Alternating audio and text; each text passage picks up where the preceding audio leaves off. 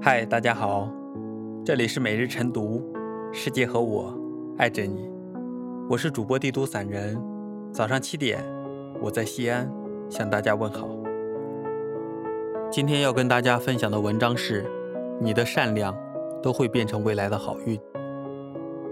看过这样一个故事，有个刚入行的理发师第一次上手，一紧张剪得有点狠，顾客看了看镜子，撇了撇嘴。气氛格外尴尬，旁边的老师傅心领神会说：“头发短才精神，年轻凸显您的气质，打理起来也方便。如果不满意，下次我们给您免费修。”顾客听了欣然而去。后来老师傅遇到难缠的客人，年轻理发师拼尽全力帮他解围。老师傅很疑惑：“为何你要帮我到这种程度呢？”年轻人说出缘由，老师傅才恍然大悟：当一个人能够设身处地地顾及他人，不露声色地缓解别人的尴尬难堪，这就是对人的尊重与善良。这种善良最终被妥善收藏，会成为照耀自己的光。曾经有人问：为什么善良的人总是能够体恤他人的悲欢？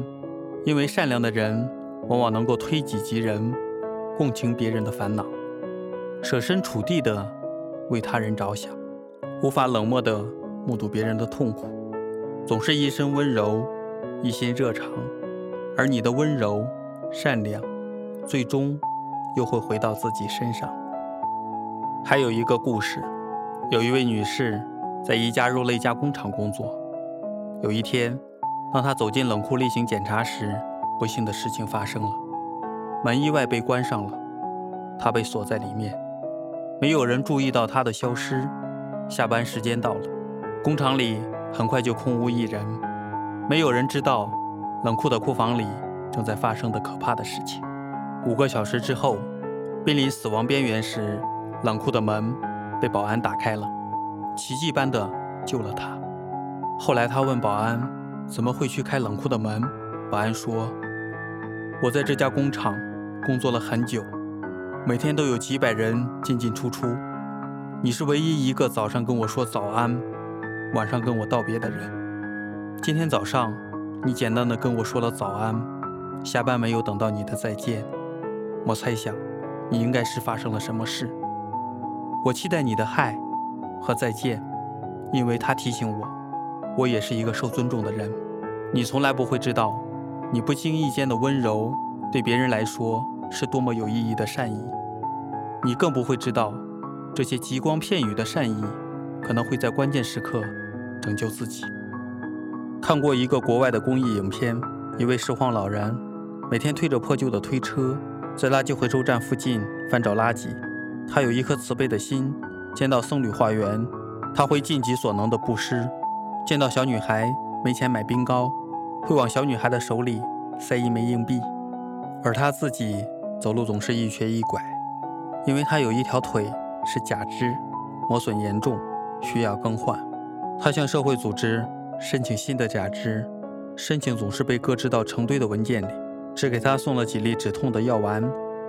有一天，当他一瘸一拐走在马路上的时候，被迎面而来的小偷撞翻在地。老人把掉落的小偷偷来的包死死抓住，任小偷怎么踢打也不放手。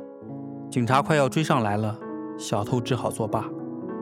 失主追上来后，误以为老人是小偷，当场报警，把老人抓了起来。目睹这一切的小女孩，用老人给她买冰糕剩余的硬币，拨通了警察局的电话，提供证词，为老人洗刷罪名。误会老人的人来探望老人的病情，慈善组织为老人赠送了假肢。一开始，人与人之间的冷漠与防备。